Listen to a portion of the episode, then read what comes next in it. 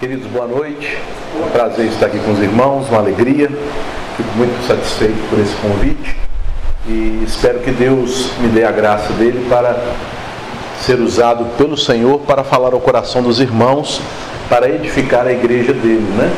Nós é, tivemos a, a alegria, o prazer de conviver com muitos irmãos que aqui se encontram, mas também há muitas pessoas que eu não conheço e nós vemos que essa família da fé, essa família de Deus, ela expande, ela cresce e assim o Senhor vai fazendo a sua obra, usando os seus servos, segundo a sua vontade, para a glória dele. E esse tema é muito bom, muito oportuno, porque diz respeito à nossa forma de vida cristã. Todos nós estamos em santificação. Nós já fomos alcançados pela graça e toda a nossa vida é vivida em santificação sem a qual ninguém verá o Senhor e por meio da qual cumprimos a vontade do Senhor, como lemos é, no início deste encontro. Essa é a vontade do Senhor para nós, a nossa santificação. E é importante conhecer o que a Bíblia ensina sobre essa doutrina. Então, nós vamos ter quatro palestras e uma pregação. Então, quatro palestras, uma hoje, duas amanhã, uma na, na, no domingo pela manhã, na escola dominical. Quatro aulas ou palestras. E à noite de domingo, no culto solene ao Senhor Deus, teremos uma pregação também que haverá de abordar este tema, mas por meio de uma exposição de um texto bíblico. Nas aulas eu não vou me preocupar em expor um texto, mas em expor o assunto, usando textos para corroborar, fundamentar as verdades bíblicas que eu trarei para os irmãos de maneira mais sistemática, mais organizada, mais logicamente expostas com argumentos e provas bíblicas dessas verdades. E, e para ficar mais fácil nossa memorização, nosso acompanhamento destas verdades, eh, eu procurei sintetizá-las em quatro P's. Então, cada palestra é um P. Primeiro, nós vamos ver os, os princípios da santificação. Então, nós vamos falar de princípios, porque não adianta entrarmos na santificação sem sabermos quais são os fundamentos bíblicos, os princípios do que seja a santificação. Amanhã pela manhã nós vamos falar das partes da santificação. Então, de maneira muito clássica na teologia reformada, que reflete o ensinamento bíblico, nós falamos que a santificação ela envolve duas partes principais. Por um lado, nós temos que mortificar a carne, o velho homem. Por outro lado, nós temos que vivificar o espírito, o novo homem que foi criado segundo a imagem de Cristo. Então, princípios, partes. Depois falaremos dos perigos em relação à santificação. Porque quando falamos de santificação, geralmente podemos perceber na vida cristã, na conduta dos crentes, desvios que levam a perigos como o legalismo, o antinomismo, uma tendência é, mística extremada, confundindo esse misticismo com santificação, uma tendência que Paulo combate lá na carta aos Colossenses, chamada de ascetismo, que é a ideia de que a santificação é a separação de tudo que envolve a vida presente, vivendo como pessoas isoladas, como monges, podemos dizer assim, é uma tendência que tem a ver com gnosticismo, falaremos disso é, também amanhã, é, na parte da noite. E finalmente, é, falaremos dos princípios, falaremos das partes, falaremos dos perigos. E finalmente no domingo pela manhã eu vou usar aí um autor que eu li há pouco tempo sobre santificação e que abriu muito minha mente para compreender algumas partes da santificação que não são abordadas na maioria dos livros, porque quando nós lemos os livros de teologia, a preocupação maior é de expor a Bíblia, a doutrina bíblica, de maneira lógica, de maneira coerente, de forma a defender a verdade, mas nós não percebemos uma preocupação pastoral. Até porque não é o, o, que leva as pessoas a escreverem livros de teologia. Há muito mais uma preocupação de instrução acadêmica e de combate dos erros, das heresias, do que de edificação de crentes individuais nos seus problemas, na sua família, enfrentando lutas no emprego. E o David Paulison, até vi que o livro está ali para ser vendido, né? Ele tem um livro sobre a santificação que trabalha a doutrina de maneira pastoral. Então, o quarto P é a prática da santificação. Então, como praticar santificação? Quais são os meios que Deus usa para nos santificar? Quais são meios que podemos dizer que são mais ativos, como os meios de graça, a oração, a frequência no culto público, e meios nos quais nós somos santificados de forma mais passiva, como enfermidades, problemas, doenças, tormentas que nos acometem. Então nós vamos falar da santificação de uma forma prática. Princípios, partes, perigos e prática. Possível decorar, né? Então vamos lá, um por um. Princípios da santificação. Falar de santificação, é, quando tratamos desses princípios, meus irmãos, não pode se iniciar pelo homem, porque nós sabemos que o nome santo é um dos nomes pelos quais o nosso Senhor Deus se revelou. Principalmente no livro do profeta Isaías, por várias vezes Deus é chamado de o Santo, substantivo próprio, o Santo de Israel. Deus é o Santo. E eu trouxe esse livrão aqui, não vou lê-lo todo, mas apenas para uma citação que eu achei muito interessante, que o Michael Horton faz. Ele diz assim: o Espírito Santificador é Senhor, ou seja, a santificação não é, em nenhum sentido direto, um processo de cooperação ou coordenação entre Deus e a criatura, um projeto ou construção baseado em alguma santidade inerente da própria criatura. Santificação é tornar algo santo. A santidade, por sua vez, é corretamente entendida como um atributo divino incomunicável. Se as realidades criadas tornam-se santas, isso acontece em virtude da eleição, ou seja, por um ato soberano de separação que vem do próprio Espírito como Senhor. Do aspecto vertical de senhorio, flui o horizontal da vida que é verdadeiramente dada para a santidade. Deixa eu explicar isso aqui. O Orton falou algo que quando eu li me chamou a atenção. Eu falei, poxa, o Orton errou aqui, tem alguma coisa errada. Quando eu estudei não era assim não. Ele está dizendo que a santificação não é algo que começa em nós e nem pode começar em nós, porque não há em nós nada que seja santo. Porque a santidade é algo próprio somente de Deus. E aí ele chega a dizer até algo que parece uma hipérbole, um exagero. Ele diz: a santidade é um atributo incomunicável de Deus. Aí, como eu gosto de teologia, assustei, né? Como assim? Santidade é um atributo incomunicável de Deus? Os irmãos que não são tão afeitos ou versados nesses termos, nesses conceitos teológicos, quando nós estudamos na Bíblia quem é Deus, o ser de Deus, nós vemos que a Bíblia não tem condições, porque somos finitos, de nos revelar Deus em toda a sua grandeza, em todo o seu ser, em toda a sua imensidão. Mas a Bíblia nos revela verdades essenciais sobre quem Deus é. E essas verdades nós chamamos de perfeições de Deus, chamamos de virtudes de Deus, ou então, conforme diz Paulo lá em Romanos 1, lá no versículo 20 e 21, os atributos de Deus. Os atributos, portanto, são qualidades, aspectos que revelam quem Deus é em sua essência. E para facilitar a compreensão, os teólogos dividem esses atributos em duas grandes classes, em dois grandes agrupamentos. Atributos que somente Deus tem e ninguém mais tem. Atributos incomunicáveis. E atributos que Deus tem, mas ele compartilha com as suas criaturas, em especial com o ser humano, tendo em vista que nós fomos criados como imagem e semelhança de Deus. Atributos comunicáveis. Quando nós estudamos os atributos comunicáveis, nós vamos ver que os atributos comunicáveis têm entre eles atributos morais. Deus, ele é justo, Deus ele se ira, indignando-se contra o mal e contra a injustiça. Deus é santo. Portanto, a santidade é um atributo moral e comunicável. Seres humanos também podem ter a santidade. Mas, quando nós observamos a forma como a Bíblia apresenta alguns atributos, um exemplo deles é a eternidade, outro é a própria santidade, estes atributos, eles podem se encaixar tanto em uma categoria como na outra.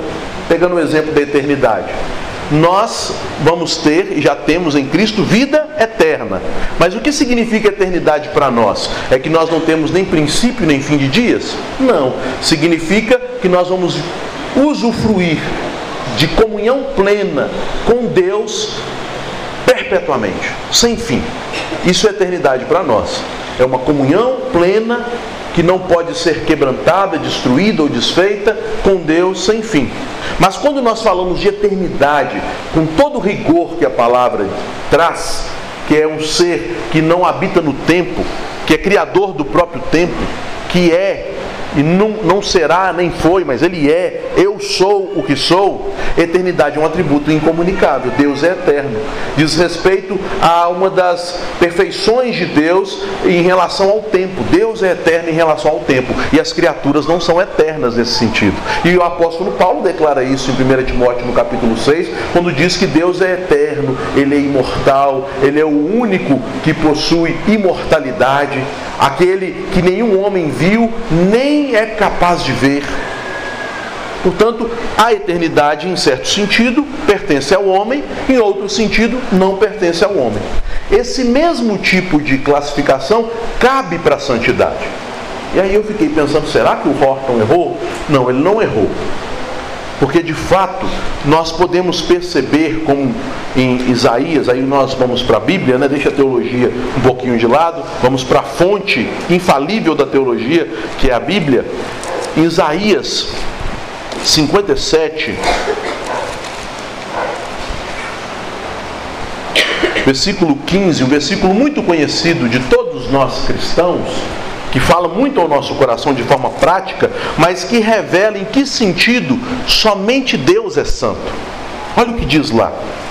Porque assim diz o alto, o sublime, que habita a eternidade. Aqui a eternidade está sendo apresentada também como um atributo incomunicável, que habita fora do tempo, fora do espaço. Ele é eterno, ele é imenso e ele é perfeito em seu ser, o qual tem o nome de santo.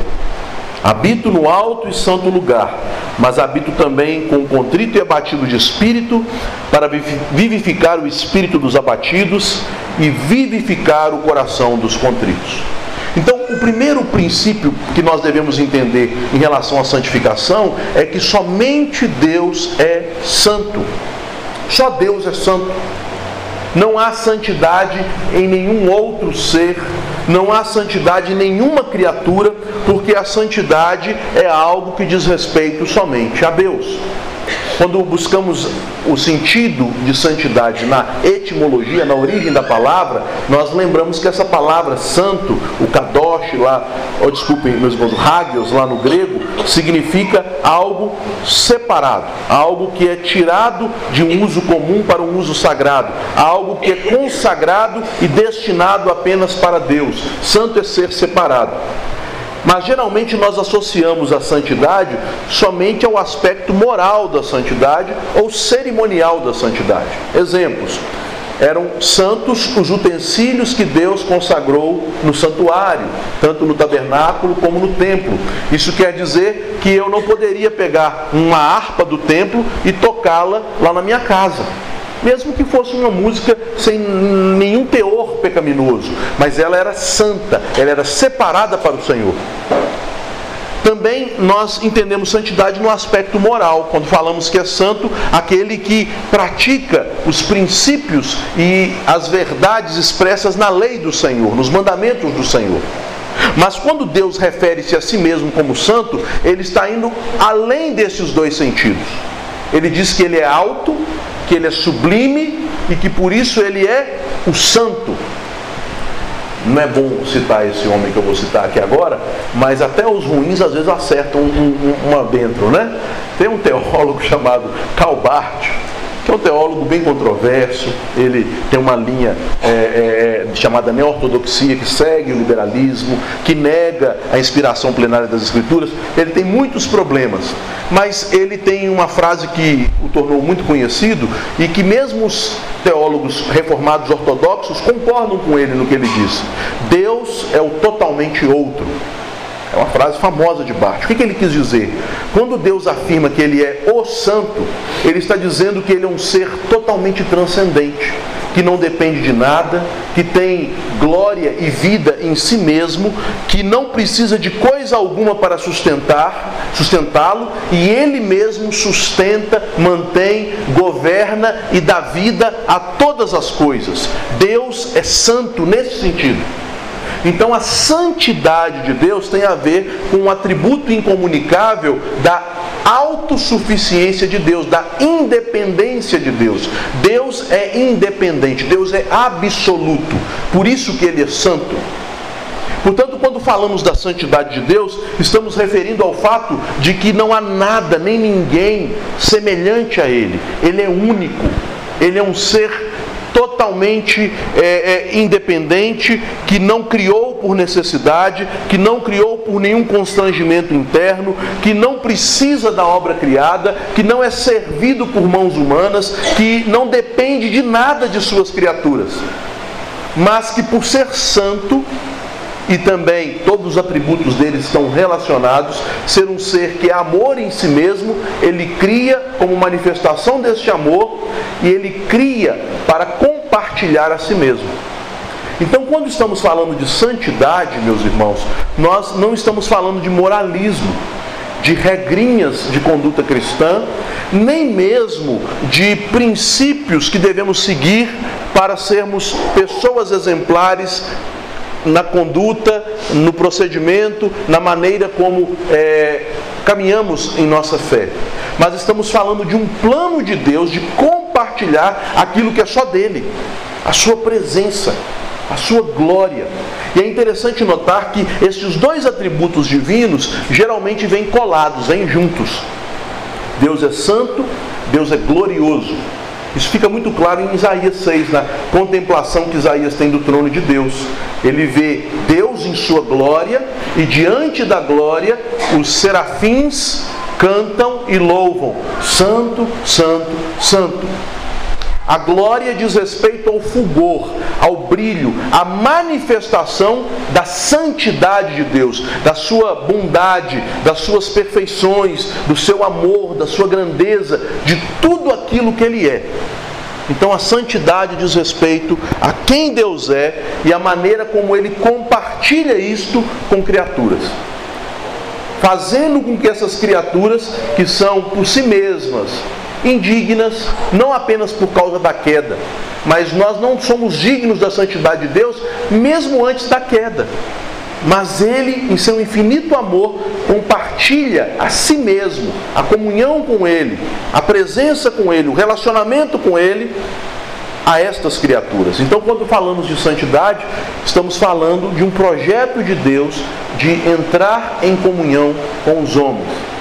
O Deus Santo, o Deus que é o totalmente outro, o Deus que Salomão, ao consagrar o templo, orou assim: o Deus que habita em trevas espessas, e não são trevas de maldade, mas são trevas de um Deus abscôndito, escondido. É o Deus que Lutero chamava de Deus misterioso, conforme Isaías 45:15. Tu és o Deus misterioso, no hebraico o El Mistater. Este Deus compartilha o seu ser compartilhe o que Ele é. Nos chama a um relacionamento de amor.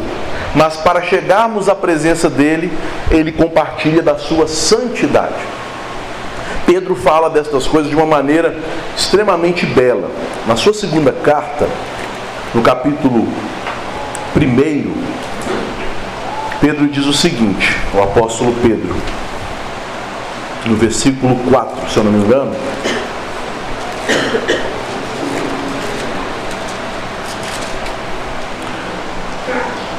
falando sobre a obra da salvação que o Senhor tem realizado em nós e em nosso favor, Pedro diz: pelas quais nos têm sido doadas as suas preciosas e muito grandes promessas, para que por elas vos torneis participantes da natureza divina, livrando-vos da corrupção das paixões que há no mundo.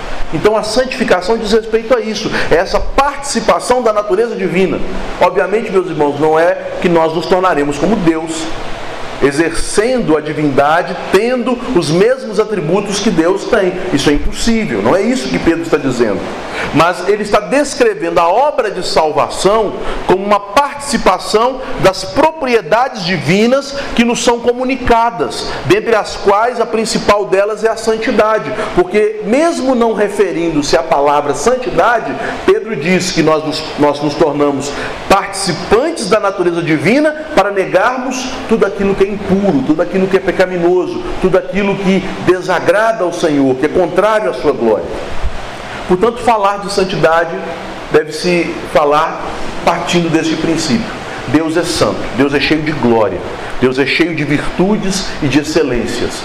E Deus nos criou para compartilhar conosco desta glória, desta comunhão amorosa, deste relacionamento perfeito, destas virtudes excelentes. Ele nos criou para isso, mesmo não havendo nada em nós que nos torne dignos ou merecedores disso. Nem na criação e muito menos na redenção. Santidade diz respeito então ao atributo de Deus, que ele compartilha conosco que é só dele, mas que ele comunica a nós, fazendo-nos participantes da sua natureza. É ter mais comunhão com Deus. Falando de forma prática, aplicada, o que é ser santo, pastor? É ser alguém que tem uma conduta mais, podemos dizer, diligente nas coisas espirituais, mais rigorosa nos seus devocionais, nas suas leituras. Pode ser, mas não necessariamente, porque os fariseus eram muito diligentes e não necessariamente se tornaram mais santos. Mas se nós quisermos definir de forma mais precisa o que é ser santo, é crescer em comunhão com o Senhor, em amor com o Senhor, é participar cada vez mais desta graça de estar próximo ao Senhor. Então, para entendermos de santidade, temos que começar no ser de Deus. Este é o primeiro princípio. Um segundo princípio, meus irmãos, é como a doutrina da santificação relaciona-se com a obra de Deus em nós. E esta obra de Deus em nós é fruto de uma escolha de Deus. Deus escolheu pessoas, e não me perguntem o porquê, porque a Bíblia não nos diz o porquê, mas Deus escolheu pessoas para ter comunhão com Ele, para gozarem destas delícias que existem na presença dEle, como diz o salmista no Salmo 16, o verso 11. Alguém leia para mim, por favor, Salmo 16, o verso 11.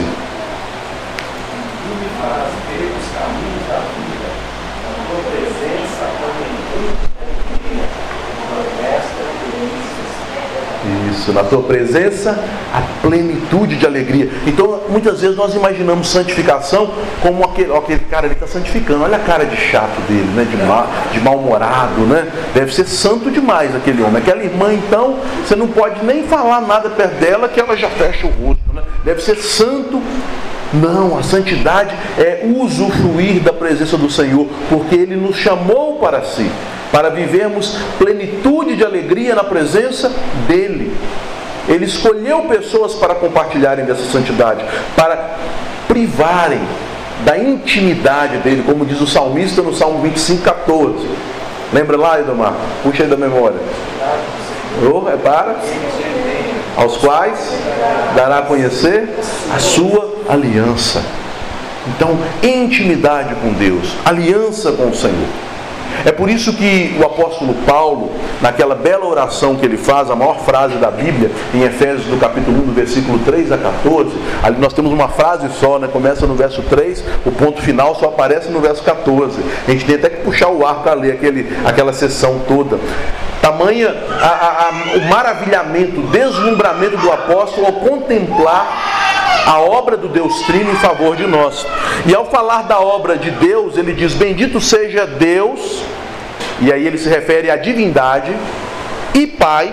Então, Deus aqui é a Trindade, que é Pai, depois ele bendiz a Deus que é o Filho Redentor, a partir do verso é, 7, no final do verso 6 e no verso 7. Depois ele bendiz o Deus que é Espírito, aquele que é o Salvador, que aplica a obra da redenção do Filho naqueles que foram escolhidos pelo Pai, nos versos 13 e 14.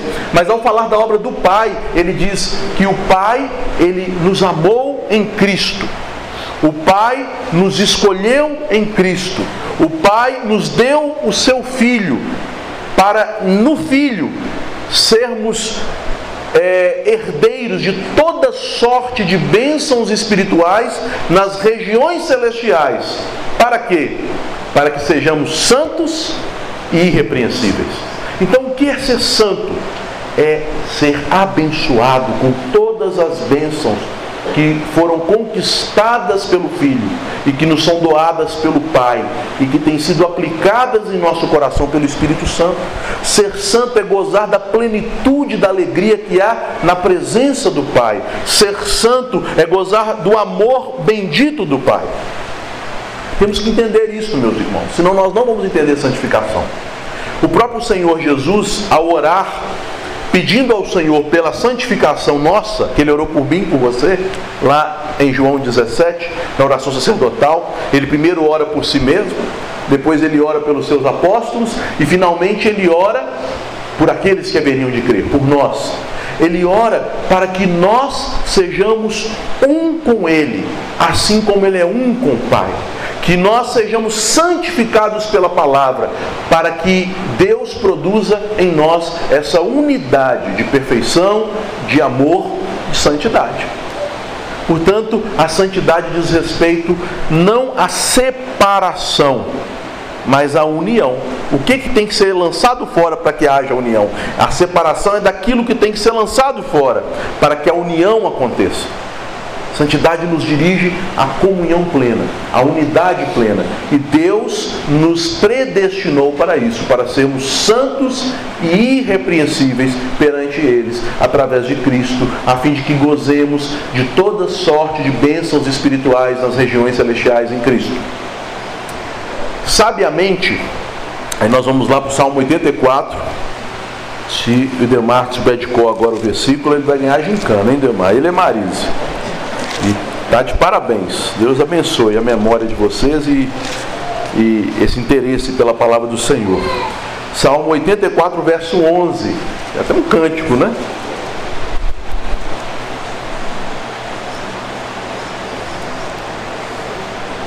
Porque o Senhor Deus é sol e escudo. O Senhor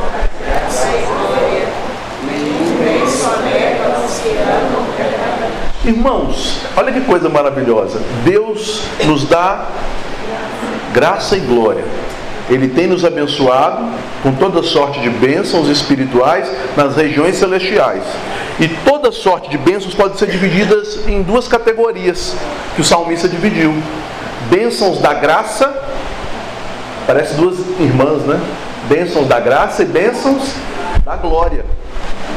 É, não fui eu que inventei esse negócio, não. Eu queria ser inteligente para ter inventado. Sabe quem inventou esse negócio? Da bênção da graça e a bênção da glória? Alguém sabe? Foram os autores dos nossos documentos confessionais. Se você estudar detalhadamente o nosso catecismo maior, você vai ver o seguinte: o Deus Santo, ele faz uma obra para revelar a sua santidade e ao revelar essa santidade, ele escolhe pessoas que usufruirão dessa santidade, o decreto de Deus. Esta obra se manifesta na redenção de Cristo. Cristo, ele é um santo sacrifício por nós. Ele revela o amor de Deus. Ele revela a perfeita santificação. Ele revela o perfeito amor, a perfeita comunhão, a perfeita obediência ao Pai. E como um perfeito sacrifício em sua obediência ativa e passiva, ele quebra a barreira em que o Deus Santo estava distante e nós privados da comunhão com ele. Agora nós fomos unidos a Cristo. E todo o processo da salvação, e agora eu já entro no terceiro princípio, toda a ordem da salvação, no nosso catecismo, é baseado nessa verdade, a nossa união com Cristo. O que é ser salvo? É ser unido a Cristo uma união que é misteriosa, nós não conseguimos entender, mas não é que nós temos apenas um relacionamento com Cristo, nós nos tornamos um com Cristo, nós somos o corpo de Cristo, o Espírito de Cristo habita em nós, e até os nossos corpos frágeis, quando lançados na sepultura, pertencem a Cristo, e Cristo haverá de reavê-los na ressurreição. É uma união misteriosa. E é uma união espiritual, porque Cristo, espiritualmente, pelo Espírito dele, que foi enviado, não o Espírito da pessoa, mas a terceira pessoa da Trindade, o Espírito Santo, que provém do Pai e do Filho, que é enviado pelo Pai e pelo Filho, este Espírito nos cela como propriedade de Cristo, mas mais do que isso, ele nos une como noiva de Cristo ao noivo, como um galho à videira. uma união vital, orgânica, uma união espiritual. Toda a obra da salvação é vista a partir deste prisma. Fomos unidos a Cristo. E na medida em que este galinho foi unido à fonte da seiva, nós começamos a receber as bênçãos espirituais em Cristo Jesus nas regiões celestiais. As bênçãos da graça e da glória. E a santificação é este processo de nutrição, em que a nossa união com Cristo se torna cada dia mais firme, mais próxima, mais íntima, e as bênçãos da graça e da glória nos são dadas. Quais seriam então essas bênçãos da graça? As bênçãos da graça, meus irmãos, têm a ver com o início e o desenvolvimento da nossa salvação, aquilo que os teólogos chamam de ordem da salvação, que não é propriamente uma ordem no tempo, uma ordem cronológica, mas uma ordem lógica. É, primeiramente, esta obra ela é profunda e até invisível ao próprio homem. Os puritanos chamavam essa primeira ação da graça no homem de graça preparatória, porque Deus começa a arar o terreno. Eu já vi alguns pregadores falando assim: Ah, Senhor, meu coração é mau, meu coração é perverso, meu coração é corrupto. Eu falo: O meu não é não. Porque a Bíblia diz que Deus tira o coração de pedra e coloca um coração de carne.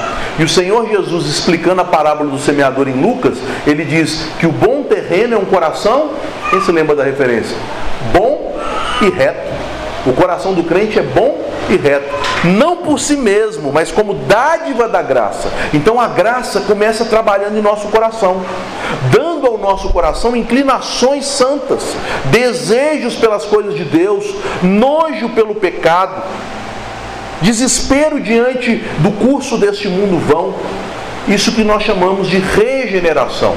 É a implantação, como declara Pedro, da semente da palavra em nós e o nosso coração passa a ser transformado. Essa sementinha de Deus, como diz o apóstolo João em sua primeira carta, né? essa semente divina, essa semente do Espírito é plantada em nosso coração. Nosso coração é arado. Um, um grande teólogo reformado chamado Turretini diz que a terra arada é o coração que foi amassado pela disciplina do Senhor, pelas provações, pelas lutas, pelas dificuldades. E uma vez amassado, que o arado vem arrancando tudo, né? Arranca toco, arranca pedra, arranca cupinzeiro. E uma vez amassado, esse coração está propício para acolher a graça. E esta preparação já é uma obra preparatória da graça. Deus nos dá um novo coração. Deus quebranta, é o que diz o profeta Isaías, o nosso coração, o nosso orgulho, o nosso eu. Ao fazer isso, nós somos totalmente passivos. Daí vem aquele termo muito usado pelos teólogos, é uma ação monergística. Mono quer dizer um, ergueia quer dizer ação. Apenas um age. É Deus que age soberanamente, dando-nos um novo coração. Alguns teólogos, aqui no Brasil, o reverendo Eber Carlos de Campos, fazem a distinção entre regeneração e novo nascimento. O teólogo Murray também faz essa distinção no livro dele sobre é, a obra da graça, né? a redenção consumada e aplicada.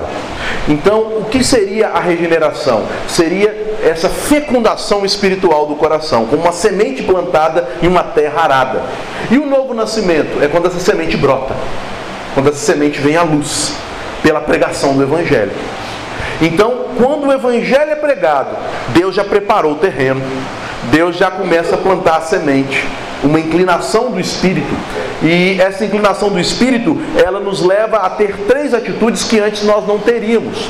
Jeremias, no capítulo 32 da sua profecia, diz que Deus colocaria o temor dele no nosso coração e dos nossos filhos. O homem natural não teme a Deus, ele teme os homens, ele teme o dinheiro, ele teme o poder, ele teme o muque do mais forte. Mas agora Deus coloca em nosso coração o temor do Senhor.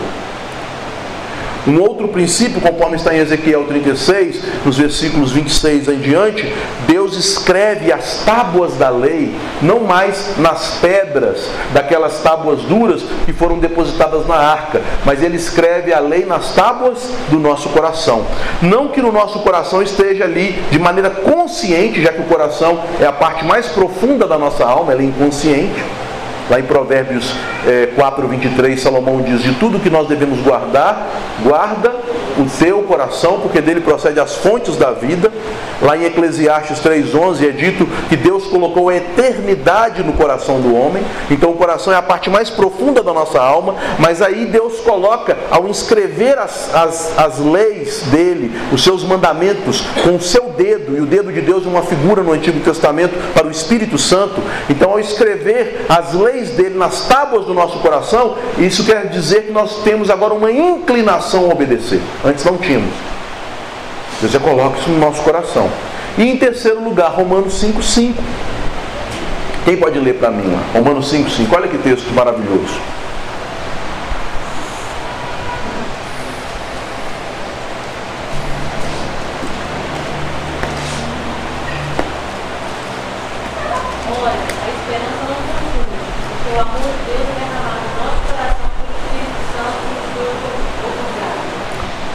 O amor de Deus é derramado em nosso coração pelo Espírito Santo que nos foi otorgado.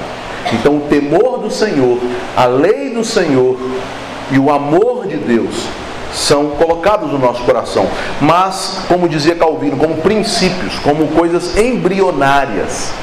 E é por isso que nós podemos falar de santidade, santificação, em dois sentidos. Neste momento, o cristão, nesse momento em que ele é regenerado, está prestes a nascer de novo pela pregação da palavra e assim se converter ao Evangelho, o cristão já é um santo.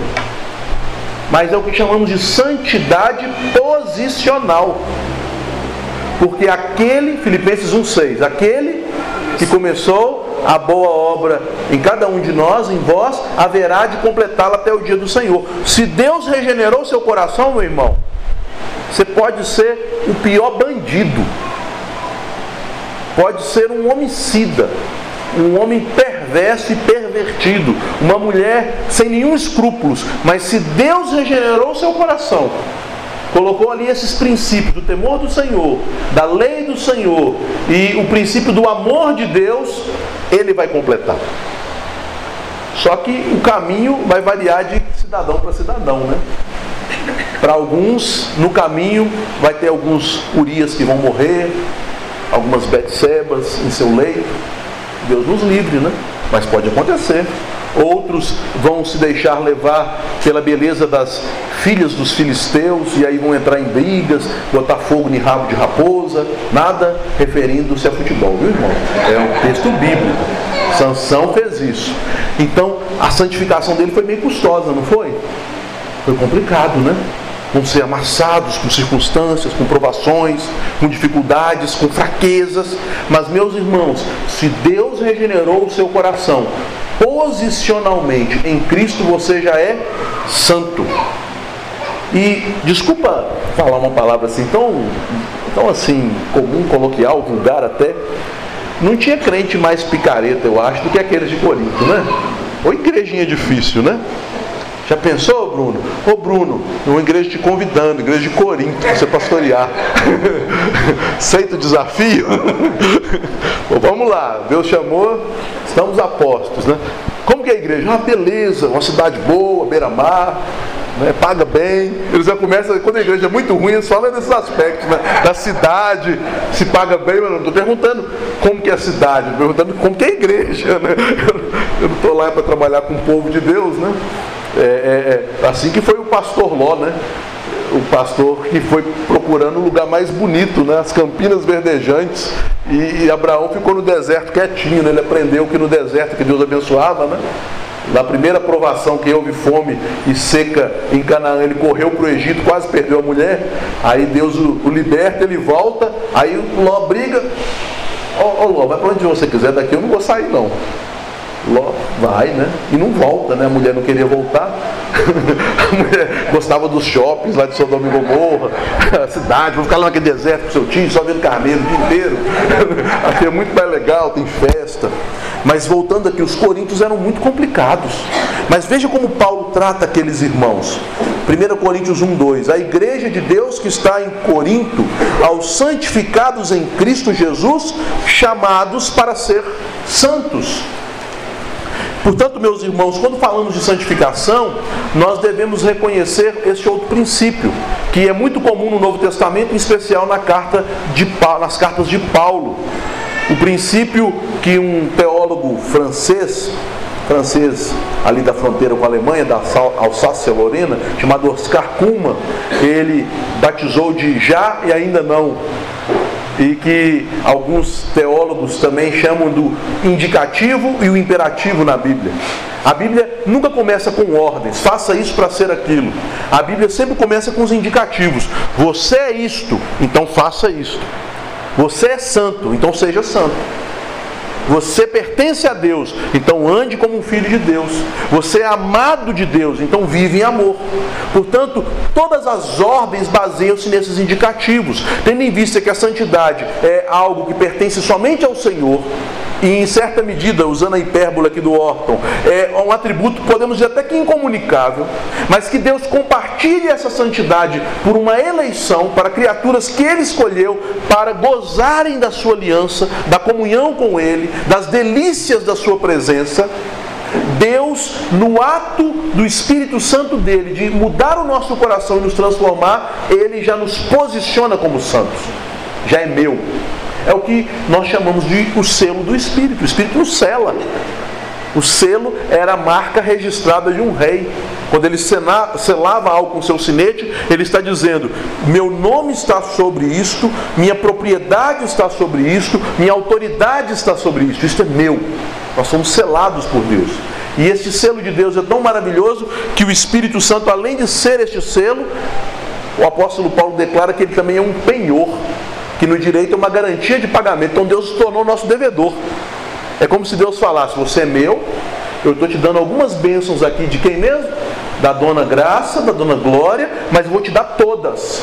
Você é herdeiro de todas as bênçãos espirituais nas regiões celestiais em Cristo. Você em Cristo, unido ao meu filho, já está numa posição de santo santificação posicional, santidade posicional. A igreja de Deus é santa em Cristo, mas chamados para serem santos. Somos santificados em Cristo, em Cristo e chamados para sermos santos. Então, ao responder este chamado e na teologia, no estudo da doutrina da salvação, que o nome técnico é soterologia, nós vemos que Deus nos chama pelo Santo Evangelho e nós só podemos eficazmente responder esse chamado por essa obra do Espírito em nosso coração, dizendo sim ao Evangelho, em fé e arrependimento. Deus então nos dá direitos que garantem que esta santidade que já é nossa será gradualmente recebida, progressivamente usufruída até a plenitude dela, até a plenitude da glória de Deus. E aí lá no nosso catecismo, é, o catecismo divide essa obra da salvação em bênçãos decorrentes da união com Cristo em graça e bênçãos decorrentes da união com Cristo em glória. Bênçãos da graça e bênçãos da glória. Quais são as bênçãos da graça? A fé e tudo que vem junto com a fé, né? Perseverança, a esperança, a paciência, a longanimidade, o arrependimento e todas as coisas que caracterizam o arrependimento verdadeiro, que é a tristeza segundo Deus, conforme diz o apóstolo em 2 Coríntios 7,10.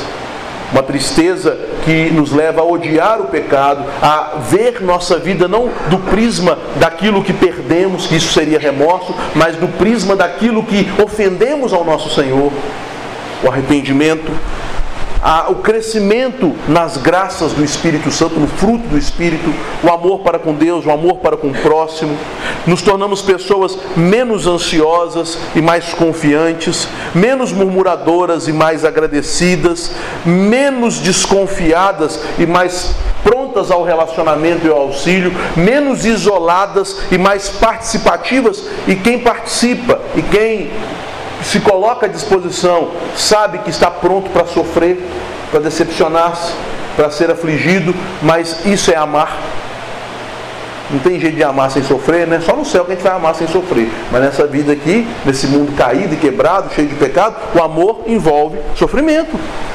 E nós devemos ter Cristo como o nosso exemplo neste aspecto.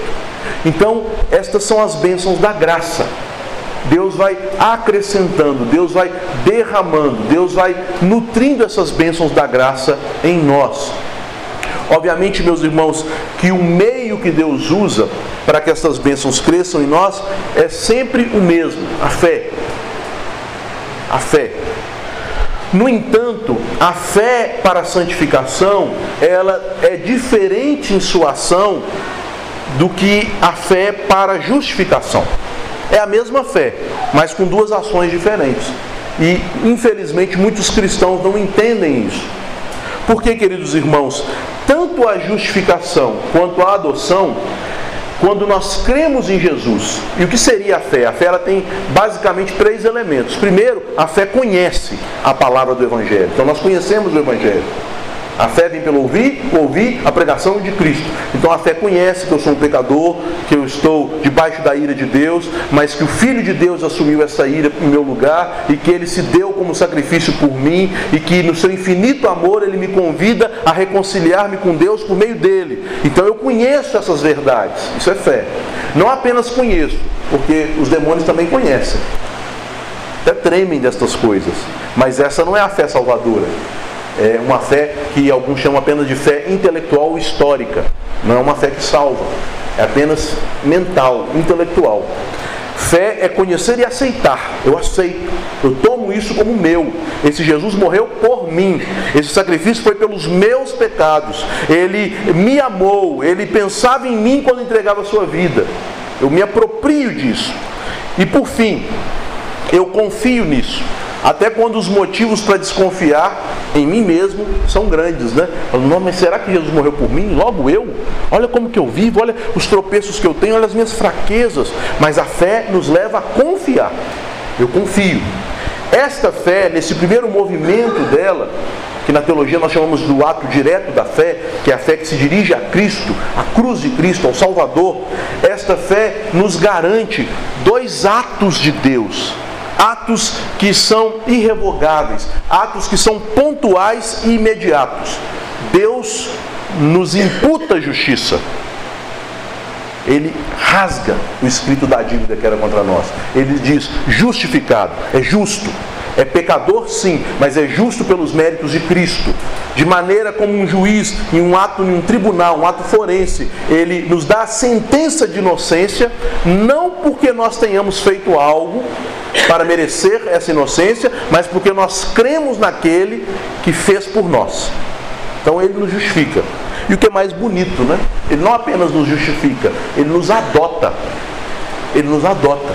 Nós nos tornamos filhos e filho é filho. Não tem como ele anular essa adoção. Não tem como ele revogar essa adoção. Não tem maneira, de maneira alguma, em hipótese alguma, possibilidade de nós deixarmos de ser filhos. E a Bíblia descreve o relacionamento nosso com Deus, com essa figura da adoção de filhos, para mostrar de que maneira se processa agora a nossa santificação, a nossa comunhão com Deus em graça e em glória. Então, você é meu filho, vem aqui, vai morar comigo, e eu vou te ensinar a ser meu filho. Você já é, olha o indicativo. Agora você vai ter que fazer isso, isso e isso, olha o imperativo. Porque você é meu filho. Com amor eterno eu te amei. Com benignidade, com misericórdia, com graça, eu te atraí. Você é meu. Você já é santo posicionalmente mas eu vou fazer com você aquilo que eu planejei antes dos tempos eternos, porque aqueles que de antemão conheceu, a estes também predestinou para serem conforme a imagem do seu Filho único, que é Jesus, a fim de que Jesus seja o primeiro entre muitos irmãos. Cada um de nós será moldado segundo a imagem de Cristo, gozando da comunhão dessa santidade. Então, meus irmãos, diferentemente da justificação e da adoção, a santificação não acontece com um ato, mas com uma obra. Estamos em obras. Nós somos uma obra ainda inacabada. E a Bíblia usa esses exemplos, né? Uma obra difícil, né? Porque os exemplos são construção. Construção não é negócio fácil, né? Nem agradável. Estou lá vivendo numa casa que agora estão fazendo umas reformas com a gente dentro, né? Dá, dá desespero, né? Aquela poeira, né? Tá todo lado, o cara lixando parede, gente dentro da casa. É horrível. Coisa difícil, chata, trabalhosa. Parece que não vai ficar bonito nunca, né? Então, estamos em obras. Deus usa o exemplo também do, do campo. De seara de Deus sois vós, campo do Senhor sois vós. Irmãos, vida no campo também não é fácil. Bater enxada nesse sol aí, pelo amor de Deus, né? Terrível. Mas Deus vai fazer essa obra. E também a Bíblia usa o exemplo da vida militar, da vida dos atletas, de disciplina, de é, obediência, de algo que vai sendo aos poucos construído e vai aparecendo. Portanto, a santificação ocorre como uma obra, como um processo, como algo que cresce. Mas o que, que cresce? A nossa própria fé cresce. A Bíblia nos diz, queridos irmãos, que a fé, independentemente do tamanho dela, se ela é pequena ou grande, se ela é forte ou fraca, se ela está fundamentada em Cristo, ela é suficiente para a salvação. Mas lembre-se disso: uma fé fraca te livra do inferno, mas não te livra do inferno nessa vida. O que, que vocês acham da vida de Davi depois daquele pecado terrível que ele cometeu, quando ele matou um amigo, um dos principais guerreiros dele, quando ele fica com a mulher desse amigo e após um ano com a consciência cauterizada, o Senhor o quebranta, ele é confrontado por Natan de maneira muito sábia, né? Natan não chegou lá chutando o balde, porque senão acho que Natan morreria e Davi não arrependeria. Ele vai ali de maneira sábia, contando uma parábola. Mas depois disso, Deus decreta vida para Davi. Você não vai morrer. Mas Deus não o absolve de pagar pelo que ele fez. E a lei de Israel dizia que se você rouba algo de alguém, você tem que pagar quatro vezes. Então, Davi tomou a vida de Urias e perdeu quatro filhos. Começando naquele que tinha acabado de nascer, filhinho de Betseba, depois ele perde Aminon, depois ele perde Absalão e por fim Adonias. Como que os irmãos imaginam que foi a vida de Davi depois de todo aquele processo? Foi uma vida boa. Imagina Natal na casa de Davi. Oh, Aminon, vem cá. Está aqui Absalão, seu irmão. Aqui Tamar também está aqui. Todo mundo sai correndo. Ninguém queria passar Natal na casa de Davi, não. Que inferno aquela casa. Pior do que a novela mexicana, aquela família. Terrível.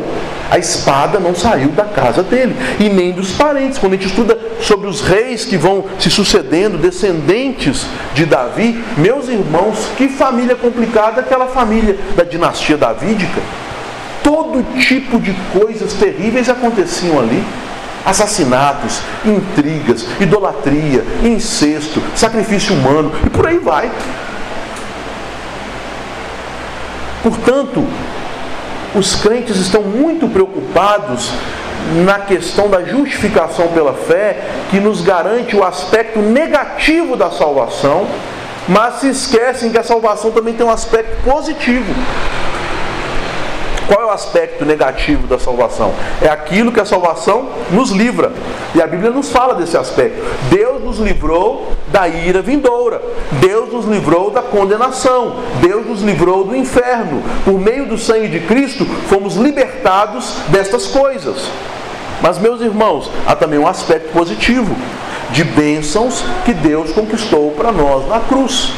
Bênçãos que são fruto de uma vida em que nós desenvolvemos a nossa fé, a nossa comunhão com Deus e o nosso uso fruto da presença de Deus em nossa vida.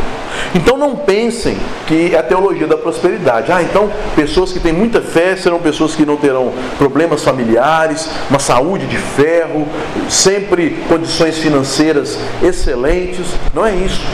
Mas pessoas que exercitam sua fé serão pessoas que em quaisquer situações gozarão de uma comunhão firme com o Senhor, ficarão inabaláveis nas provações, usufruirão já nessa vida da glória de Deus, ou de, podemos dizer, gotículas da, da glória celestial de Deus, serão pessoas mais úteis para o Evangelho mais usadas pelo Senhor, pessoas mais confiantes da sua salvação e que desfrutam do amor de Deus.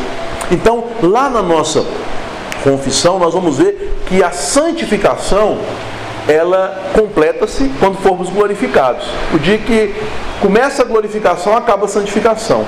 Mas nessa vida, a santificação pode chegar a um ápice, a um cume, a um, lugar alto. Sabe qual é o nome desse ápice da santificação nessa vida? A certeza da salvação. O crente que é certo, convicto da sua salvação e como nos ensina os nossos documentos confessionais, seguindo o que está na Bíblia, como por exemplo 2 Pedro, no capítulo 1, nos versículos 10 e 11, também Hebreus 6, versículos 11 e diante, a certeza da salvação não é algo essencial à fé ela é difícil de ser obtida e só é obtida por meio de uma fé madura, experimentada, de uma fé provada e aprovada, de uma fé que comunga de uma caminhada longa de santificação na presença do Senhor. E o que, que nós usufruímos quando temos a certeza da salvação? Nós já usufruímos as bênçãos não apenas da graça, mas as bênçãos da glória, que já nos são antecipadas nessa vida. Olha, Quais são as bênçãos da glória antecipadas nessa vida? 1 Tessalonicenses 1,6 fala de uma delas. Eu já me deparei, eu já li esse texto e falei, ô Senhor, eu preciso disso aqui, eu não tenho isso aqui não. Me dá isso aqui. Quem pode ler? 1 Tessalonicenses 1,6. Teve um momento na minha vida que eu orava por causa para que Deus me, me desse a promessa desse texto, né?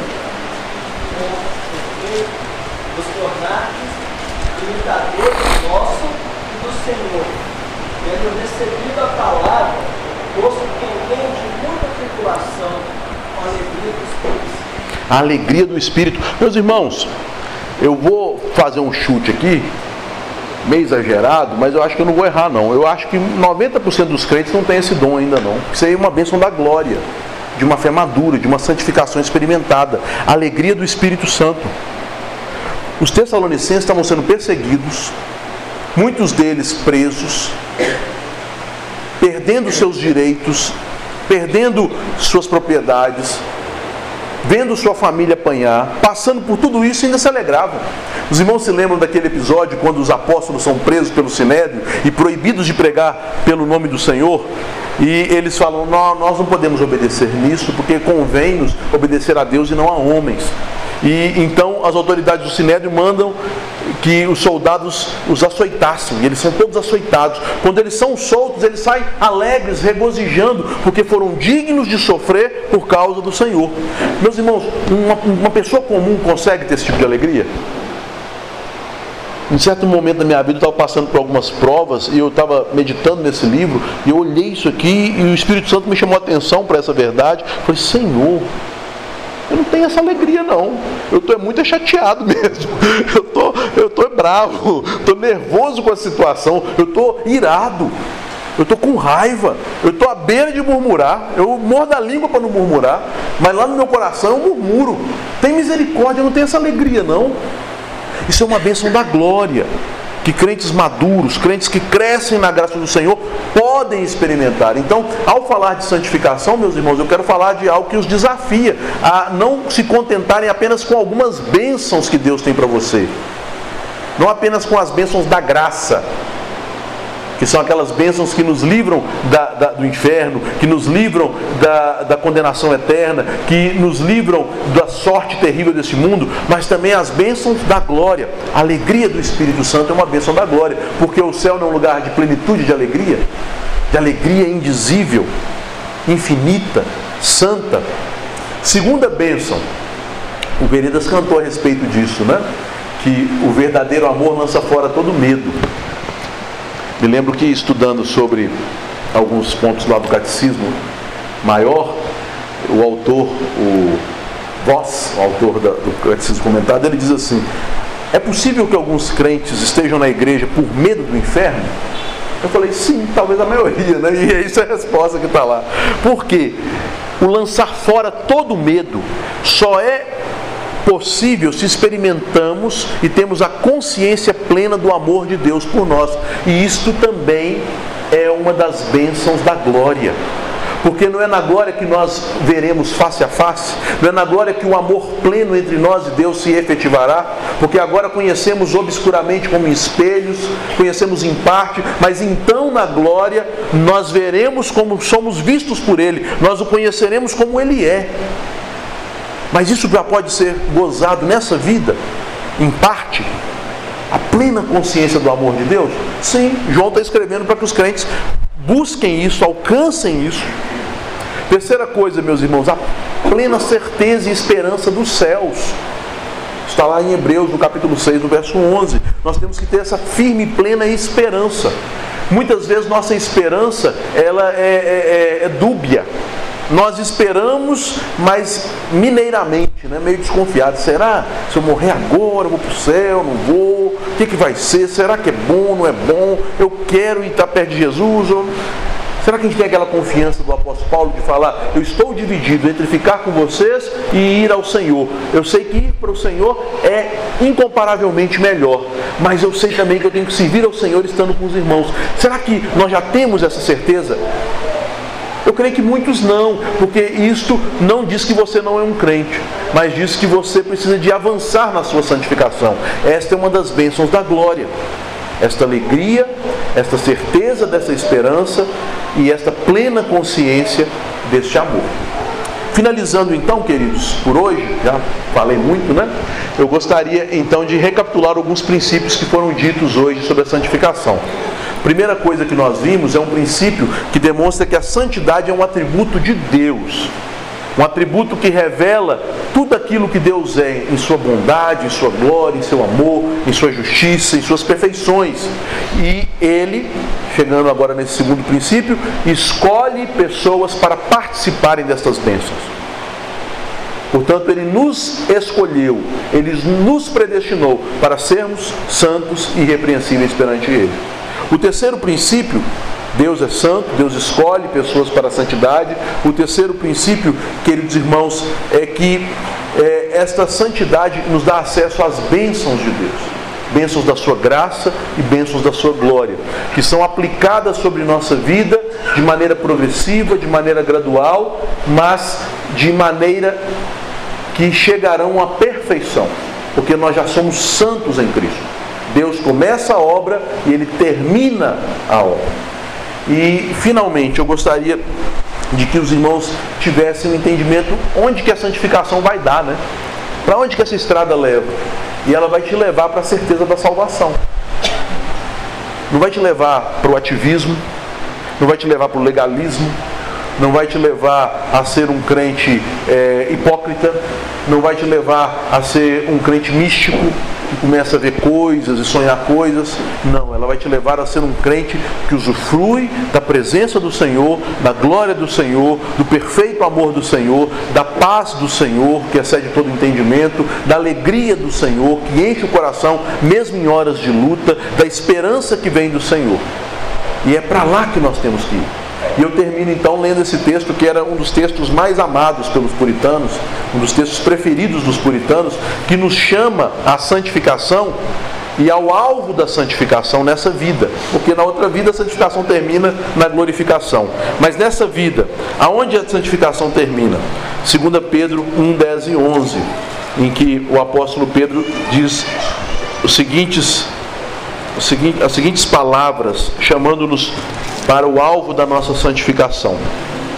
2 Pedro 1, 10 e 11. Por isso, irmãos, procurai com diligência cada vez maior confirmar a vossa vocação, como chamados para ser santos, e a vossa eleição, como os escolhidos para sermos santos e irrepreensíveis, porquanto procedendo assim, não tropeçareis em tempo algum, pois desta maneira é que vos será amplamente suprida a entrada no reino eterno de nosso Senhor e Salvador Jesus Cristo. Que Deus abençoe a todos.